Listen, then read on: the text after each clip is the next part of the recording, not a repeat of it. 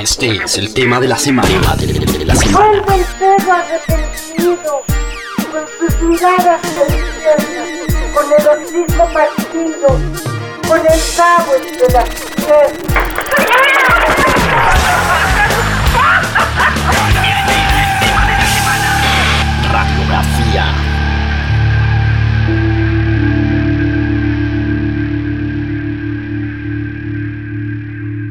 Esto es el latinroll.com. Vamos a conectar con Buenos Aires, con Argentina. Allí me encuentro con, bueno, ya un amigo legendario de Latin Roll porque ya estamos llegando casi a nuestro, ya estamos convirtiéndonos en quinceañeras Latin Roll.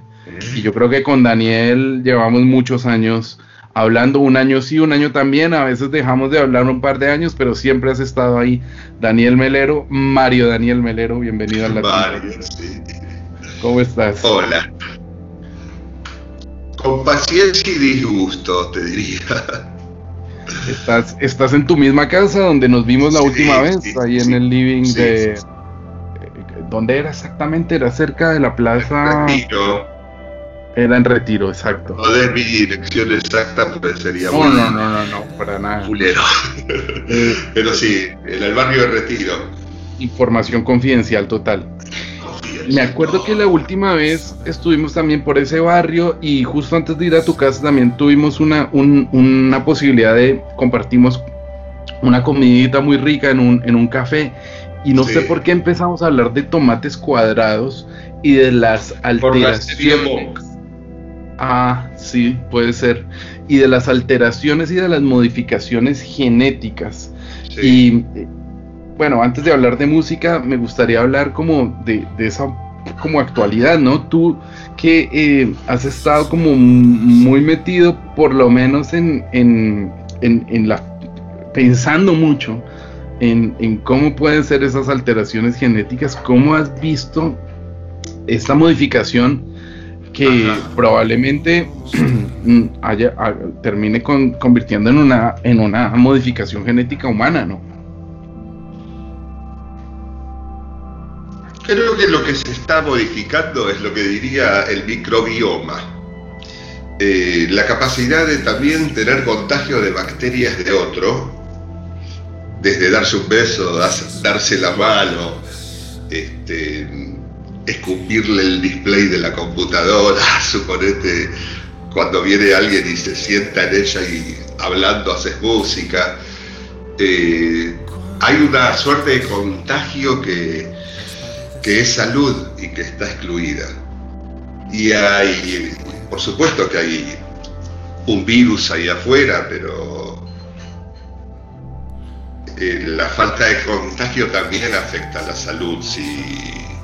y esto lo digo desde un territorio totalmente empírico, no es que tenga algún título que lo avale, porque los que tienen títulos solo me producen a esta altura más incógnitas, lo cual no está mal, ¿no? Porque la ciencia siempre se trató de algo que se está corrigiendo, Mm, a diferencia de la religión, que trata de que, que se mantengan los valores anteriores, la ciencia es un- una zona de debate.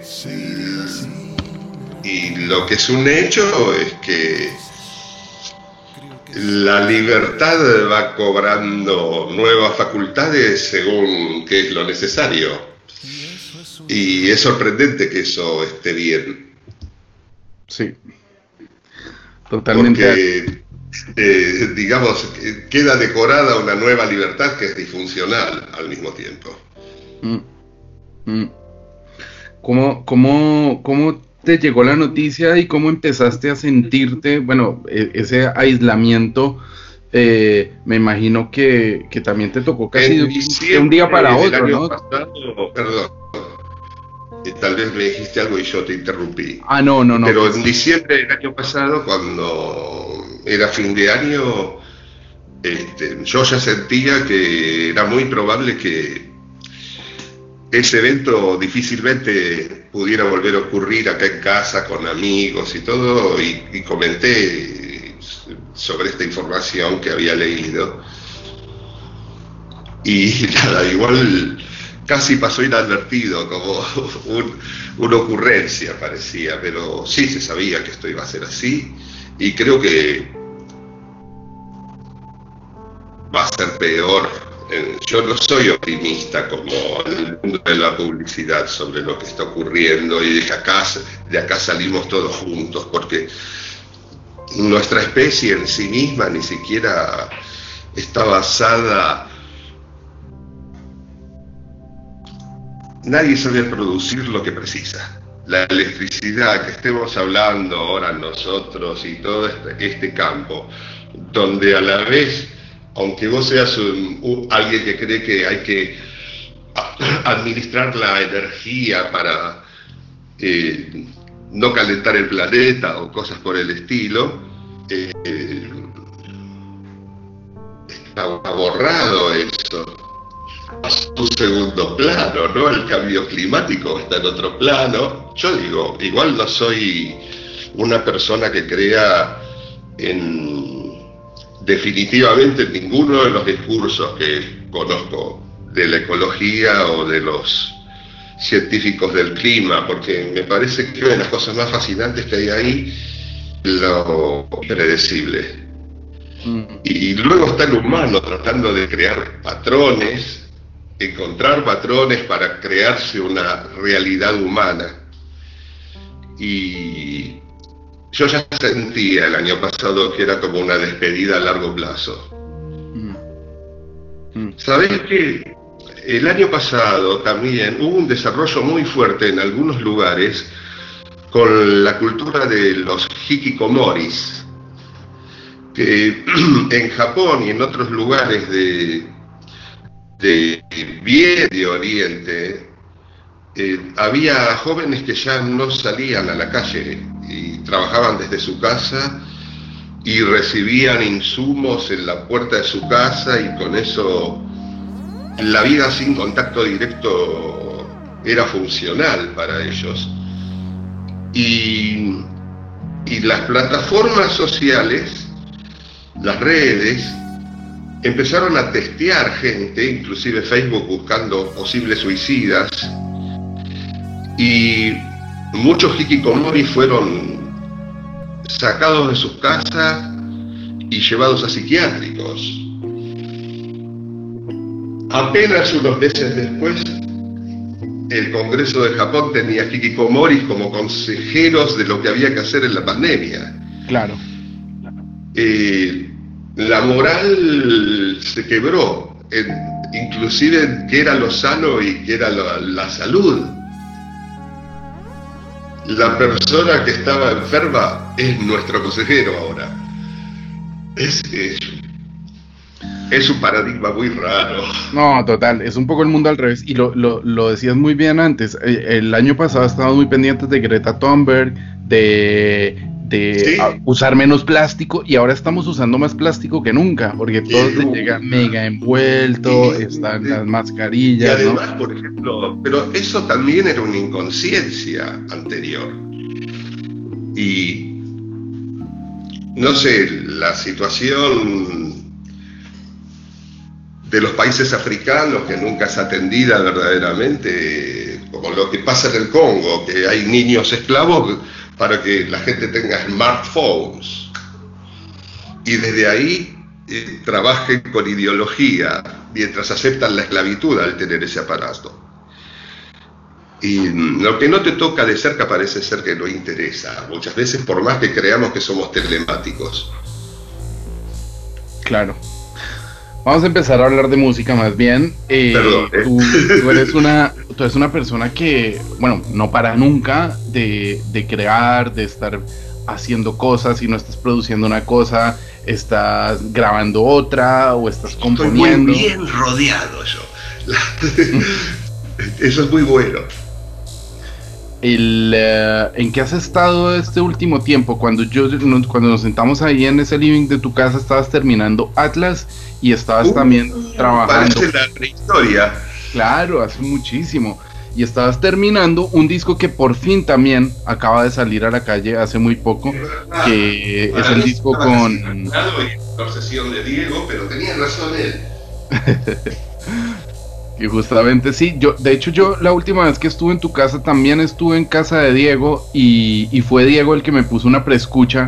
No teníamos ni idea ni que se iba a llamar la, la, la, ruta del opio, ni cuántos tracks iba a tener, pero sí me acuerdo de haber hecho una preescucha y estos días que he estado escuchando eh, eh, el, el álbum, me acordaba de algunos ambientes, de algunas melodías, si se le pueden llamar melodías, ¿no? Porque también Yo me creo que interesa sí, mucho, que es bastante melódico el disco. me interesa mucho eso, cómo, cómo está, cómo está pensado el álbum desde lo textural, lo ambiental, lo melódico, lo armónico, no sé, cómo fue armado un poco todo esto, porque además tardaron mucho tiempo en, Sí. en que, en, que, en que pudiera estar en, entre, entre nosotros. Claro, también teníamos que poder coincidir. Este, Diego suele decir que este, estas grabaciones, que fueron pocas sesiones en el estudio de, de Babasónicos, eh, eran como una excusa para pasar más tiempo juntos que en la vía Urbino. Y hay algo de cierto en eso porque verdaderamente no estábamos planteándonos que teníamos que hacer un disco. Estábamos pasando por una experiencia y disfrutando esa experiencia. Y luego sí, había material de valor que nos daba un cierto orgullo, vanidad, como lo querramos ver. Eh, y ya empezamos a pensar en que sí iba, qué formato iba a tener. Diego se encargó todo el tiempo de demoler todas las posibilidades y, y fue muy persistente en seguir profundizando en esta especie de destilación sonora que estábamos haciendo. O sea, lo concreto es que nos tuvimos seis años yendo al estudio. Lo bueno es que fuimos tres veces, creo, tres sesiones. Y luego en casa lo que hubo, tanto en mi casa como en la de Diego, este, mucha postproducción eh, orientando el disco hacia una espacialidad que nos interesaba. Este, no me refiero a tratar de representar el cosmos, pero sí una, en- una envoltura, te diría, si, si se me permite, que invite a escuchar. Sí, sí se nota Y como mucha espacialidad. Los temas eran muchísimo más largos, eh, casi todos. Y los eh, fuimos sintetizando ya cuando estaban mezclados, masterizados, los volvimos a recortar. También para que tuviera una duración inteligente respecto de cómo se imprime el sonido en un, vinilo. Y mm, digamos, eh, en el orden que simula poder ser una narración, pero no lo hace verdaderamente.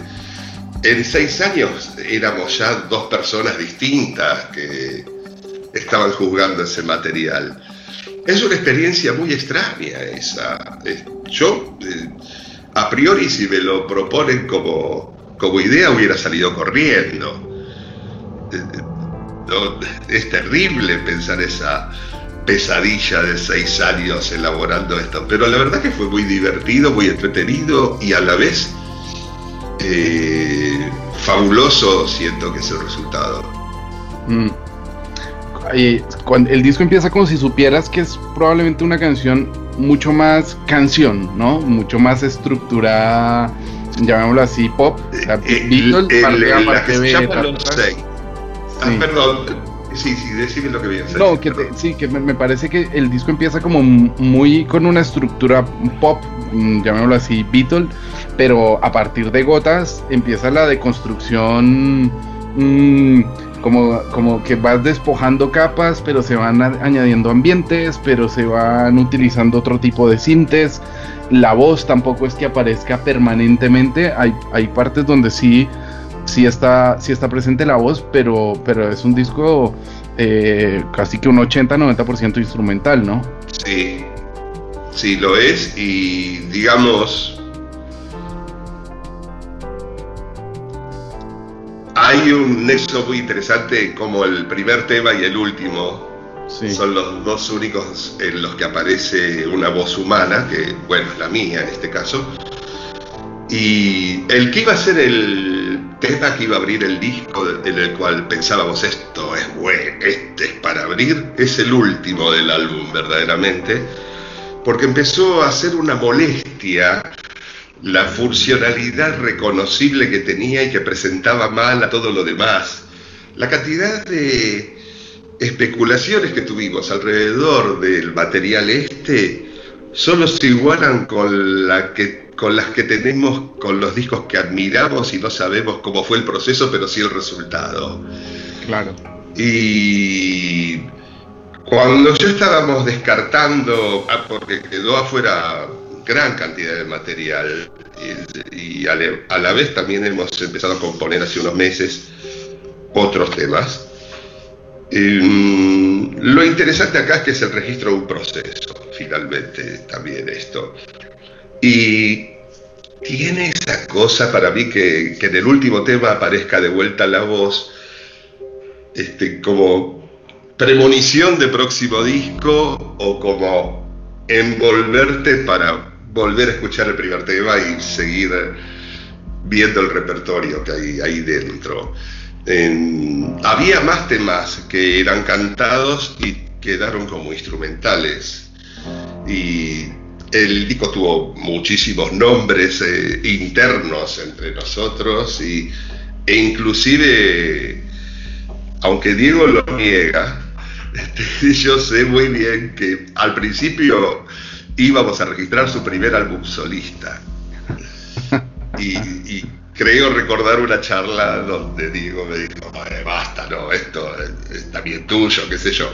Ahora Diego eso no lo recuerda y entonces yo lo acepto como real también, no, hay importancia allí. Sabes, en los últimos años me ha pasado mucho, hace más de 10 años que me pasa eso, que elaborando material de otros, la persona viene y me dice, no, pero este, este, disco también es tuyo. Y hay algo maravilloso en eso.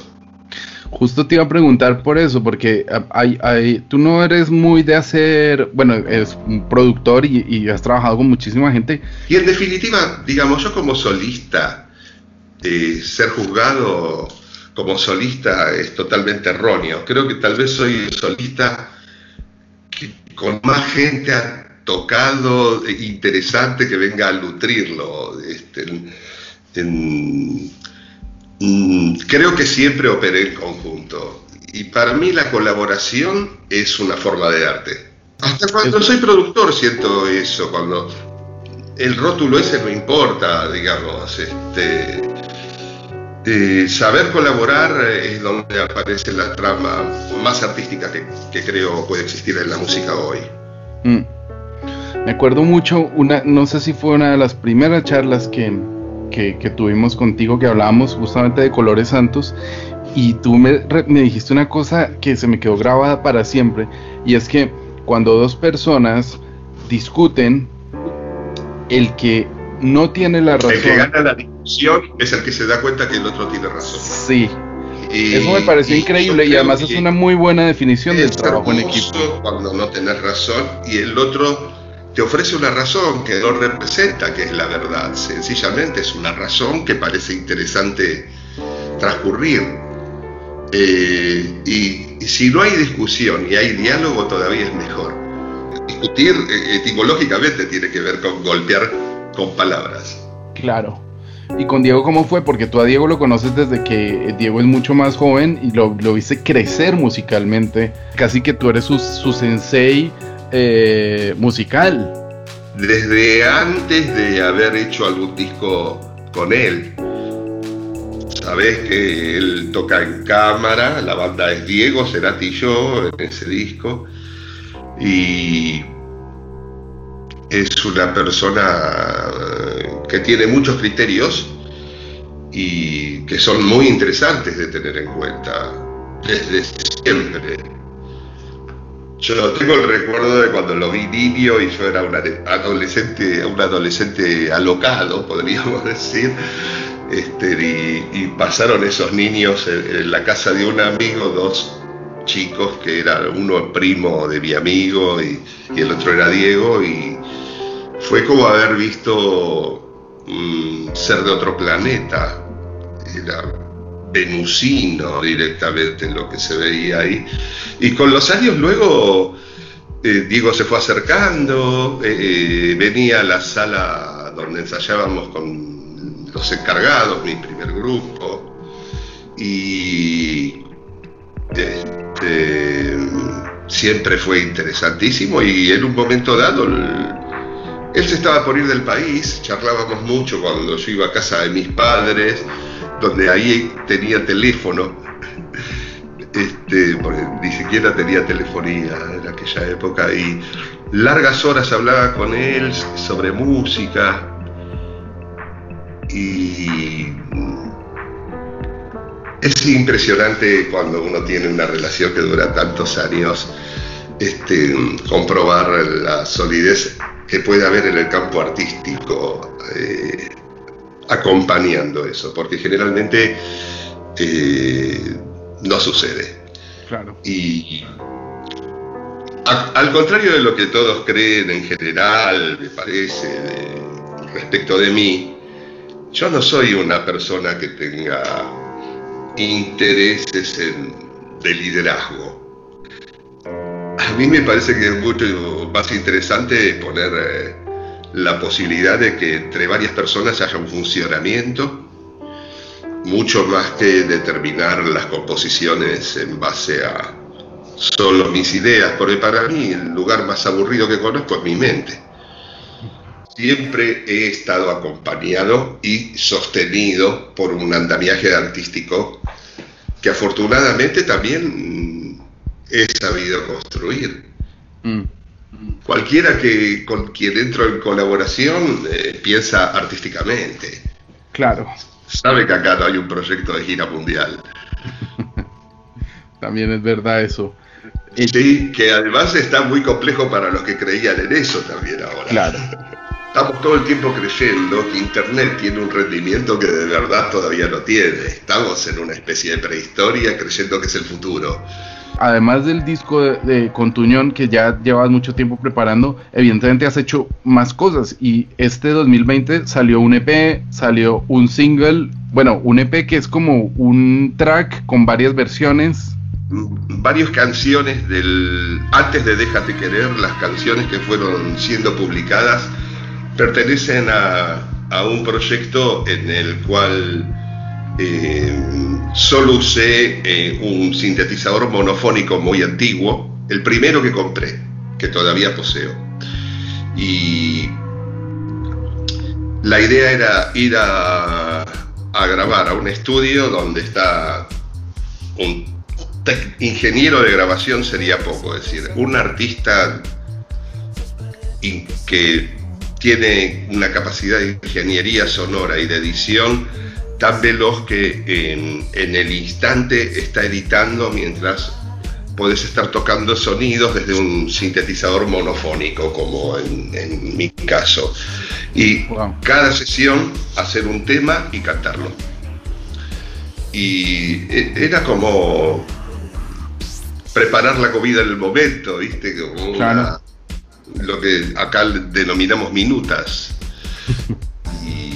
esa experiencia la repetí durante un gran periodo de tiempo y, empecé a publicar eh, algunos de los resultados, El mal de San Vito, hay varios que no están todavía publicados.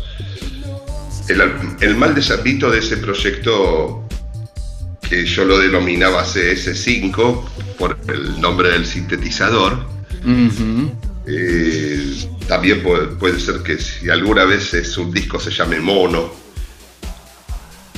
y, eso fue siendo publicado y al mismo tiempo sucedió que Rodrigo, mi manager, se empezó a llevar eh, muchos CDs y DVDs arqueológicos que había en casa, a ver qué había ahí adentro. Y en el caso de Déjate Querer encontró, porque fueron encontradas muchas cosas así olvidadas, una cantidad de versiones de la canción, que es, la canción su origen es que me, había propuesto hacer el tema para una telenovela que se iba a tratar de cómo eran las relaciones amorosas en, el, en la década del 90, cerca del 2000. Ahora entiendo entonces por qué es como con un personaje. No quedó la canción, no les gustó. Lo cual fue muy afortunado porque después cuando vi la telenovela eh, hubiera sido para pegarse un tiro haber hecho el, tema de la novela. Y mi idea había sido que todo el tiempo estuviera la misma canción vista desde distintos lugares. Y en esa arqueología, eh, la verdad que me gustó mucho el descubrimiento que hizo Rodrigo y, y, fue editado. Y a la vez no tienen ni mastering los temas, son tal cual eran los mixes, cosa que empieza a gustarme cada vez más en esta era de tan, de tanto volumen para impactar, me gusta mucho la sutileza con que se desarrollan esos sonidos. Y tiene también, así como la ruta del opio, este, aunque solo es digital, el Déjate Querer tiene una hermosa tapa este, que es eh, un detalle de recolorizado y puesto en otra perspectiva, digamos, encuadrado de otra forma, del beso, de la pintura al beso de Klimt. Mm.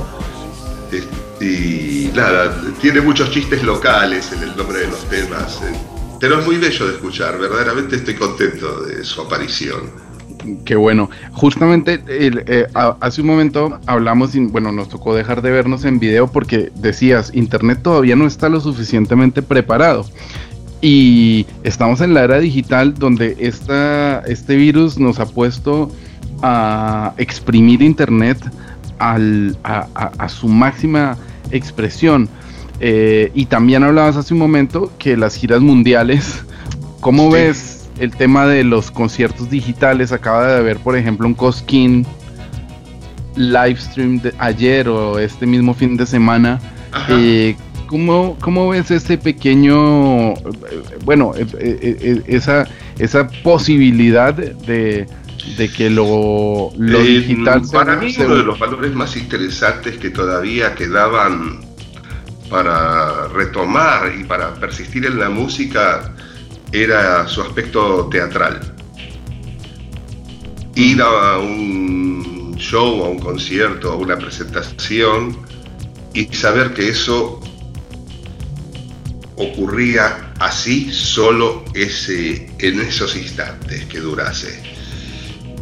Em, la modulación que cualquiera que está en un escenario, por, por más engreído que sea, que se siente estando frente a gente escuchándote y viéndote, eh, no da eh, un lugar vacío donde estás haciendo streaming. Y, hasta donde te conectas con la música, pero no, no existe el sentido, o sea, la música se convierte en un mecanismo de la comunicación en vez de ser un, un espectáculo que es comunión. O sea, se, hemos canjeado la capacidad de comunicar contra el valor de poder estar en comunión. Y eso no me parece muy positivo. Pero como es, la, es, lo que, es lo que ocurre, tal vez sea en definitiva una nueva máscara eh, artística y puede tener seguramente en el mediano plazo ejes artísticos más interesantes. ¿No te parecería mejor eh, perfeccionar técnicas de grabación, trabajar mejor los masters, eh, trabajar justamente en, cosas como hablabas hace un momento del volumen. Eh, eh, eh, la, pregunta, te quiero decir, ¿viste cuando uno te dice, suponete vos que evidentemente tenés el hábito de preguntar cuando alguien te dice, muy buena pregunta, este, esta es una, este es un gran dilema en realidad. también está que la música, como es, mm, digamos, digitalizada, por distintos algoritmos de distintas empresas, tiene mucha pérdida en, frecuencial, por ejemplo Spotify verdaderamente es una plataforma que suena bastante mal. Te digo, prefiero como suena la música en YouTube que, que en Spotify y en Bandcamp también. Cada, cada algoritmo trata de acomodarse al sistema casi comercial conveniente para la capacidad de streaming de un grupo de intereses. Eh, y de alguna forma a través de los... Porque digamos, la música, 200 años atrás, este, muy poca gente podría haber ido a escuchar una sinfonía de Beethoven. Yo, eh, haciendo recopilaciones, encontré epistolarios en donde había gente que eh, decía, yo vi nueve, nueve veces la novena sinfonía de Beethoven. Y a la vez cuando salí del teatro me crucé con el maestro y, y salió ofuscado porque la versión había sido mala.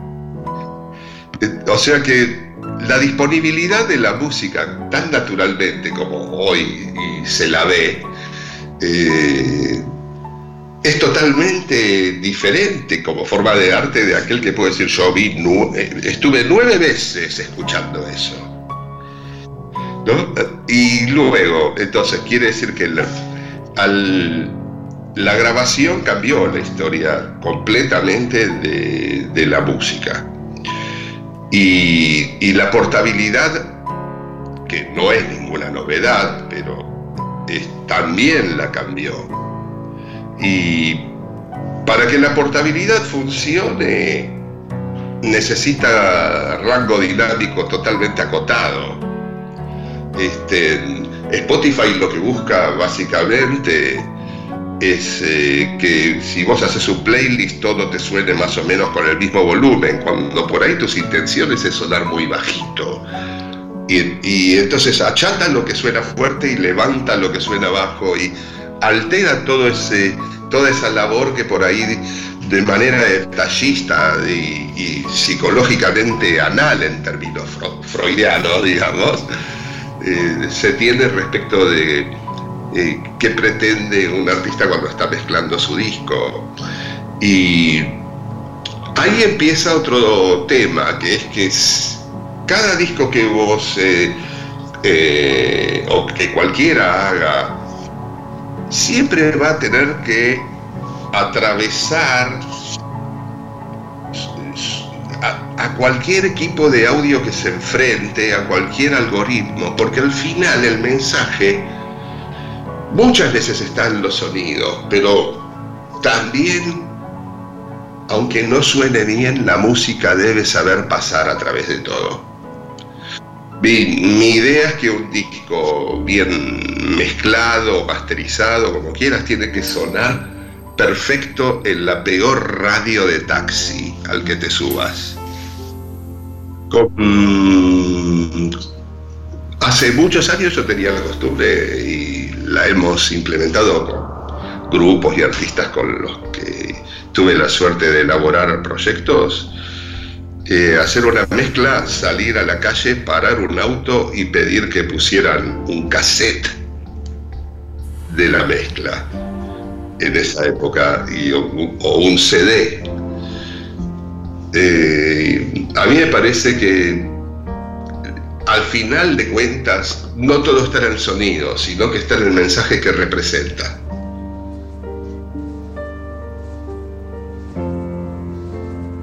a veces los algoritmos lo perjudican a ese mensaje, este, haciendo que algo pequeño y sutil se transforme en una masa gigante aplastante o viceversa este, algo que es masivamente furioso se transforma en el, el, sonido más triste del mundo. Pero si el concepto atraviesa todo eso, es porque la música es buena. ¿Qué opinas de cómo suenan las cosas actualmente? Y sobre todo ese trabajo eh, casi siempre en, en, casa, ¿no? O sea, ese trabajo de los nativos digitales tipo Billie Eilish, que fue hecho todo en su casa y que tiene una sonoridad muy específica de, de esta misma época.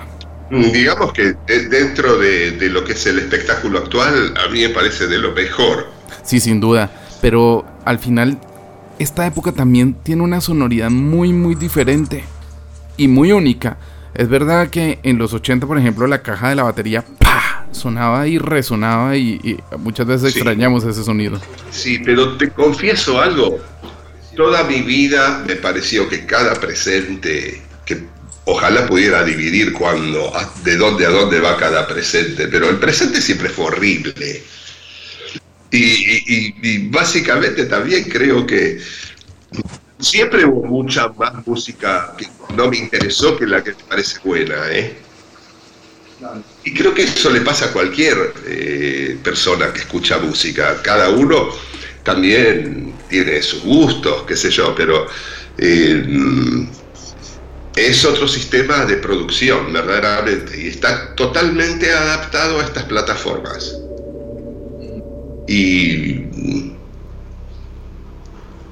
es, como te digo, las libertades eh, eh, necesitan tener nuevas máscaras siempre. Cada, cada libertad ganada debe ser luego también reciclada y convertida en represión acotada para una nueva libertad. No, mm, sería tonto creer que no se puede generar arte con las herramientas que tenemos en nuestra casa. Eh, a mí me gustan los artefactos antiguos, pero me encanta la idea de, como se le dice en inglés, in the box, ¿no? Hacer todo eh, en la compu, en la computadora, en el ordenador. Y, no, yo creo que lo peor es cuando se trata de emular lo que sería sensibilidad humana eh, en, lugar de ir este, hacia las profundidades de los procesos digitales propios que poseen estas herramientas en este siglo. Prefiero un error contemporáneo que, eh, no sé, volver a las raíces, ¿no? Yo siempre creo que es mejor irse por las ramas. Latinroll.com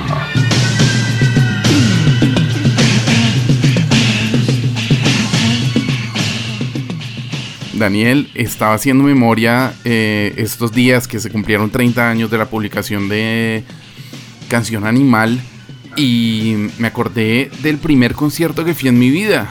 Eh, fue la gira Animal 1991 y justamente tú hacías parte de ese concierto. Em, me parece que tocaste con los Soda en esa septiembre en Bogotá en el estadio El Campín.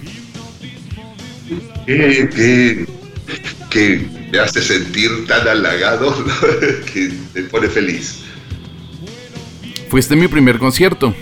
¿Qué fue? ¿En el Campín era? Sí, en el Campín, en Bogotá. Sí. Sí, estaban los verdaderos Mili Vanilli. sí. Creo que estaban ahí, ¿no? También. Ario Speedwagon. Y, un cantante italiano. Bueno, italiano, era venezolano, era Franco De Vita, un baladista como muy famoso en los 80. Franco De Vita. Sí. Eres venezolano. Bueno, este, sí. Eh, fue buen show ese de Soda.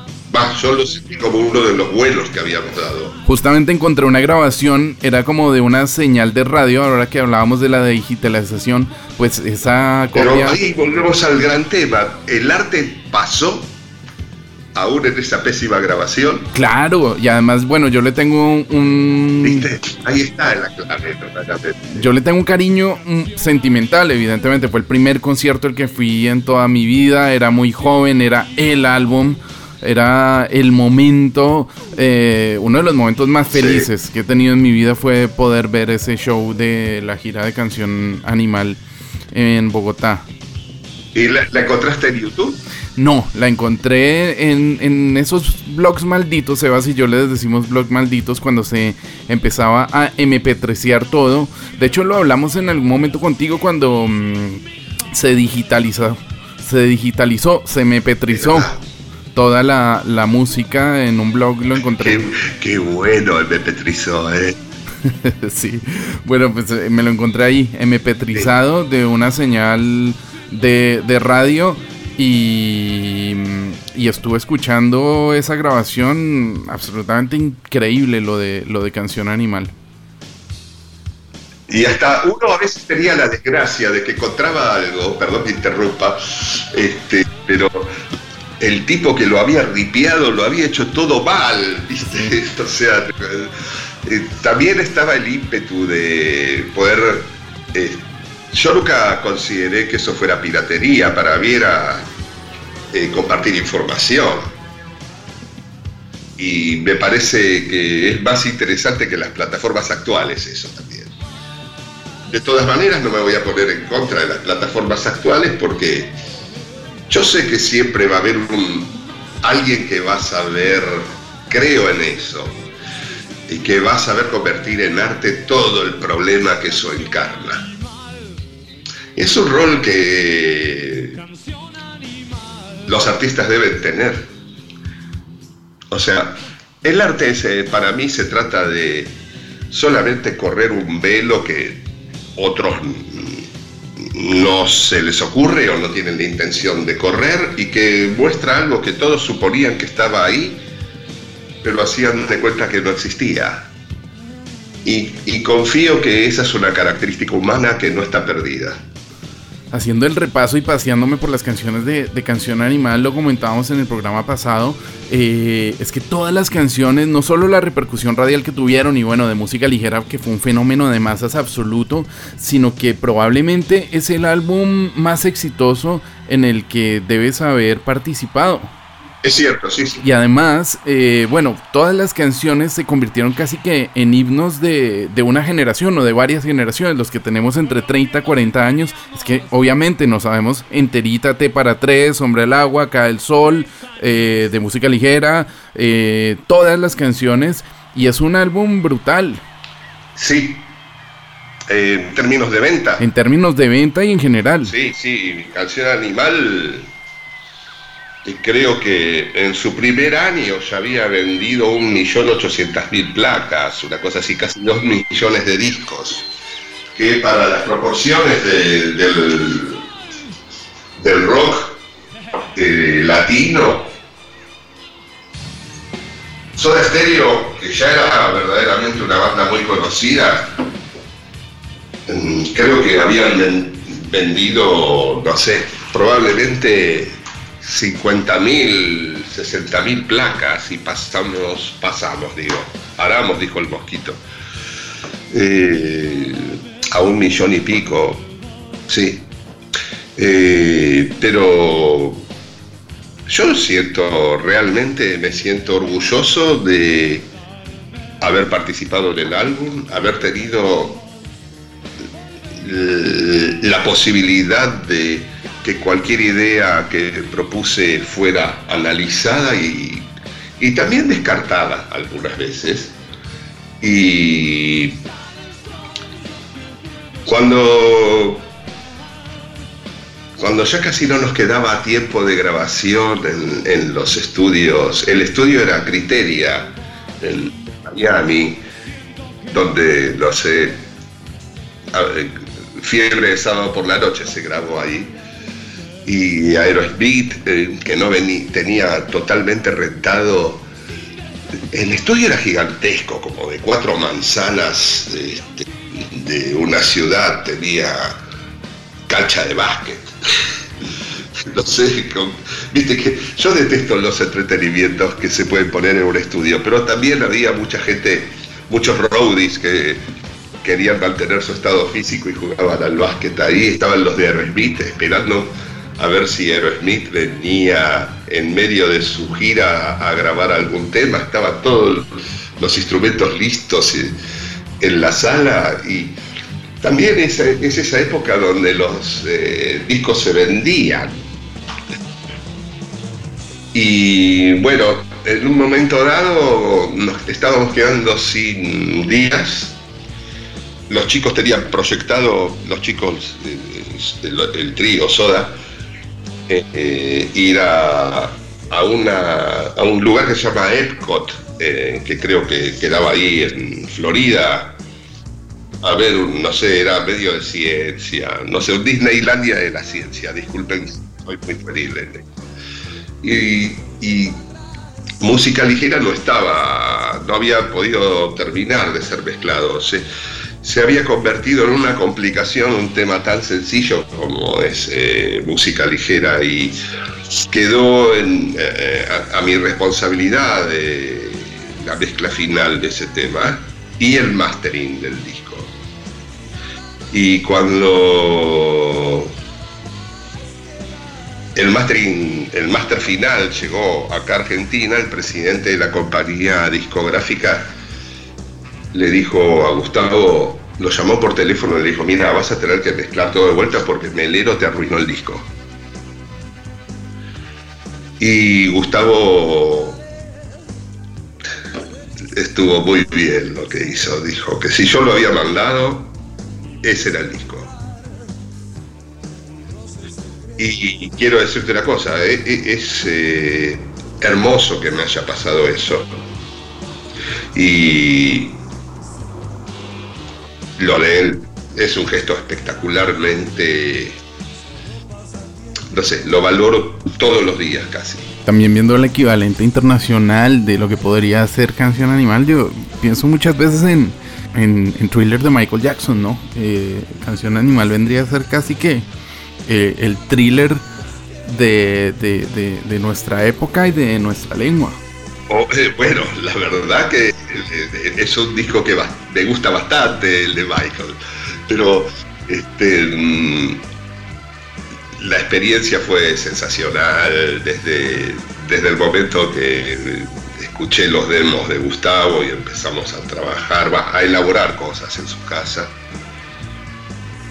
Y a la vez, mientras estábamos haciendo eso, empezamos a componer más cosas y luego se fueron distribuyendo en nuestro disco a dúo, Colores Santos y también en Dínamo. Eh, eh, pero tengo muy grabado cuando escuché los demos que ya había desarrollado Gustavo solo en la casa. Yo tengo muy claro la primera vez que fui a la sala de Soda Estéreo a principios de los ochentas y creo que ellos también, porque eh, yo les aseguré que ellos iban a ser eh, la banda más importante de habla, de habla española, de Hispanoamérica, creo que dije en ese momento.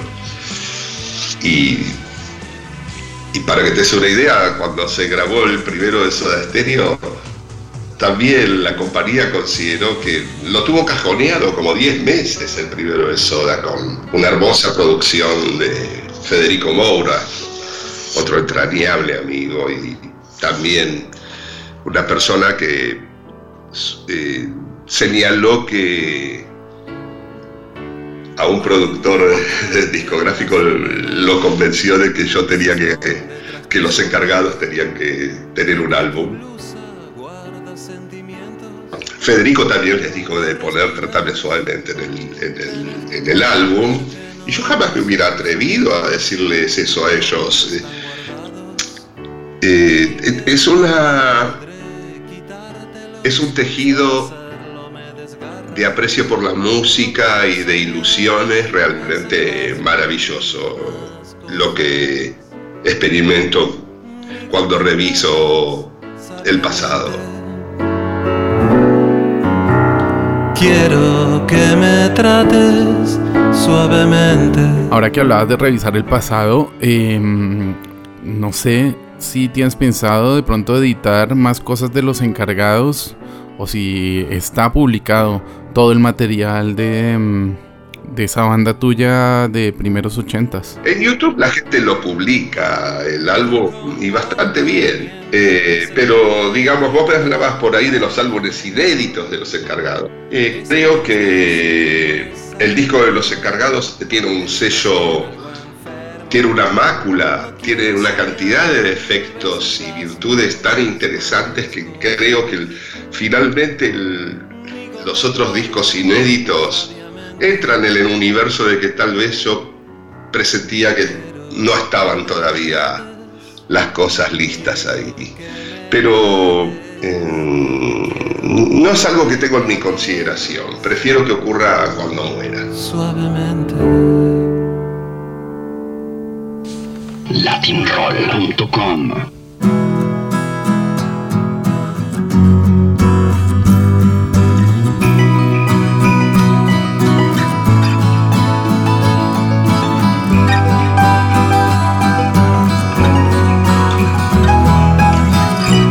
Es la reina del enigma. Antes de terminar, quería preguntarte cómo es la música en este momento, la música en Argentina, la música en el mundo, esas nuevas sonoridades, tú como descubridor y siempre visionario, vanguardista, sonoro, ¿cómo estás viendo este 2020 musicalmente? Eh, definitivamente sí hay algo diferente. Para mí, como expresión, el, digamos, el aparato de, la gran farsa del rock and roll y el rock es difunta. Ya está, eso está sellado, ya está. No hacía falta ni la pandemia para que muriese. Y a mí me gustaría que la música fuera, en general, lo que podríamos denominar eh, esta música reggaetonera latina, me resulta muy liviana y chabacana, pero sí creo que hay un mensaje que tiene que surgir acá que tiene que tener una violencia contundente que en Latinoamérica en general creo que no se está produciendo.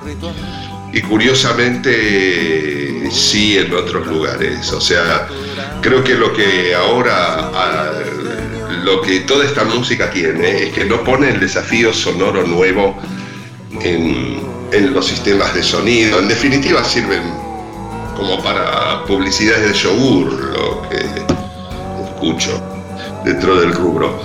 A mí me atrae mucho un artista que se llama Kevin Martin, que tiene muchos alter egos. Uno es Kid Sound. Y como para mí es el diagrama de un sonido del siglo XXI que ya existe hace mucho tiempo, eh, podría yo resumírtelo en la canción Aru, Aro de Sound.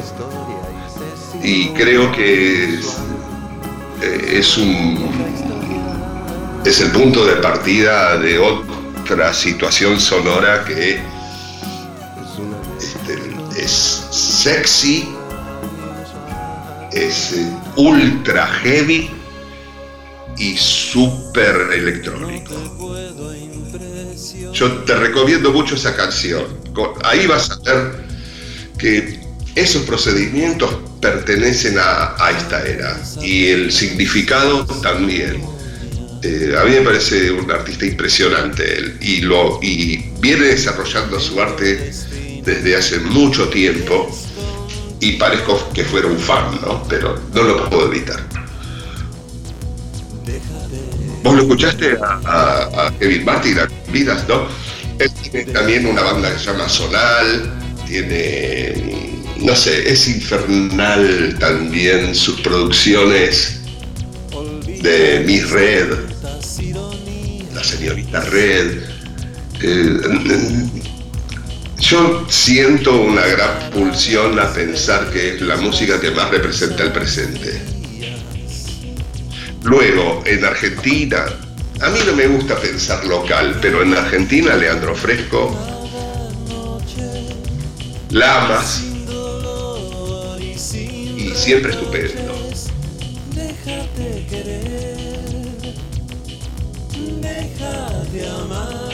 Quedábamos callados, ¿no?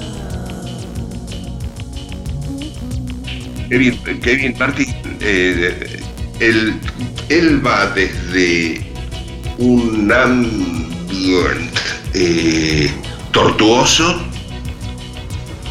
a una excitación febril sexual y piantapista.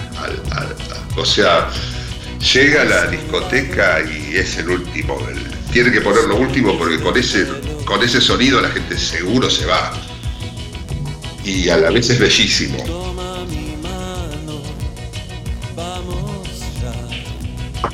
Eh, no, te lo recomiendo muchísimo, ¿eh? Sí, sí, sí, revisalo, es un personaje muy, muy, muy, muy importante. ¿Cómo ha cambiado tu sonido, tu forma de hacer las cosas, de escribir, de componer, de grabar durante estos últimos meses? Y me imagino que eso también se verá representado en el nuevo material musical en el que empieces a trabajar o en el que estés trabajando en este momento porque sabemos que no te quedas quieto ni un segundo. No, no, no cambió. No, no ha cambiado para mí. En ese sentido, sí, extraño eh, poder ir a un estudio de grabación, estar escupiéndonos en la cara mientras conversamos, o sea, extraño el contagio. Y muchísimo. Y sobre todo luego de, durante estos últimos años, eh, ya tener un estudio de grabación donde está el artista que puede traducir mis ideas al instante y convertirlas en algo mejor. Este, extraño mucho el contagio. Además que me da la sensación que mm, el lenguaje no verbal es fundamental en la música. Estar en un estudio, mirar cuando algo está desafinado, cuando algo encaja, no encaja esa capacidad que existe en la música de con una mirada ser capaz de decir muchísimas cosas, ¿no? No podés ver el lenguaje corporal, la reacción que hay ante una idea, eh, eh, es ahí donde se construye el arte. Lo, lo, más interesante es entregarse a los sonidos junto a gente que tiene ganas de bucear con uno. Y eso no, no, no, está inconcluso en este momento y tiene que ocurrir para mi gusto. Luego también creo que un artista, eh, reduciéndose a una situación casi autista más que de, artista, seguro puede generar algo. Yo lo he hecho también, eh, más allá de los valores que le podamos adjudicar y hacer streaming también, lo hacía en el año, no sé, 98, 99, pero muy poca gente tenía ganas de escucharme probablemente, o muy poca gente todavía veía Internet como una posibilidad para desarrollar su campo. De todas maneras, este, realmente es necesario plantearse que esto va a durar bastante tiempo más. Y es la maniobra en la que está envuelta toda la humanidad. Perdón que sea lastimoso, porque uno debería terminar con un mensaje para arriba y optimista, ¿no? Pero creo que una de las peores cosas que suceden en el mundo actual es el exceso de optimismo en los artistas. Quiero estar entre tus Pues Daniel Meller, un placer como siempre hablar contigo, compartir, debatir impresiones sobre cómo está la actualidad y la no actualidad, la cultura y la contracultura. Espero que Internet termine de soportar esta pandemia, no como esta entrevista que casi no la aguanta. y mm, nada, te mando un abrazo muy grande, siempre es un placer desde Latin Roll hablar contigo y espero que nos encontremos muy pronto una vez más. Sos muy amable, te agradezco, no hace falta que decores más eh, tu aprecio porque me avergüenza, pero gracias, sinceramente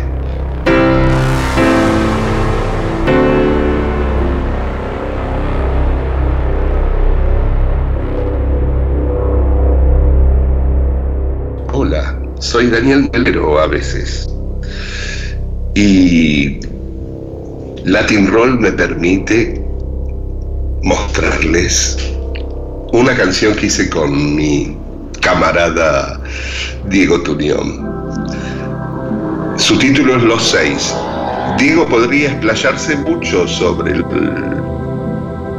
los motivos de este título, pero prefiero que en este caso lo haga la música. Gracias, Latin Roll. Latinroll.com En la capital del insomnio.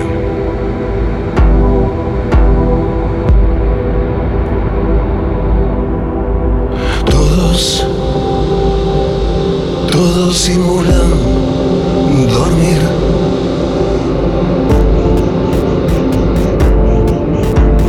Nadie, nadie quiere parecer despierto.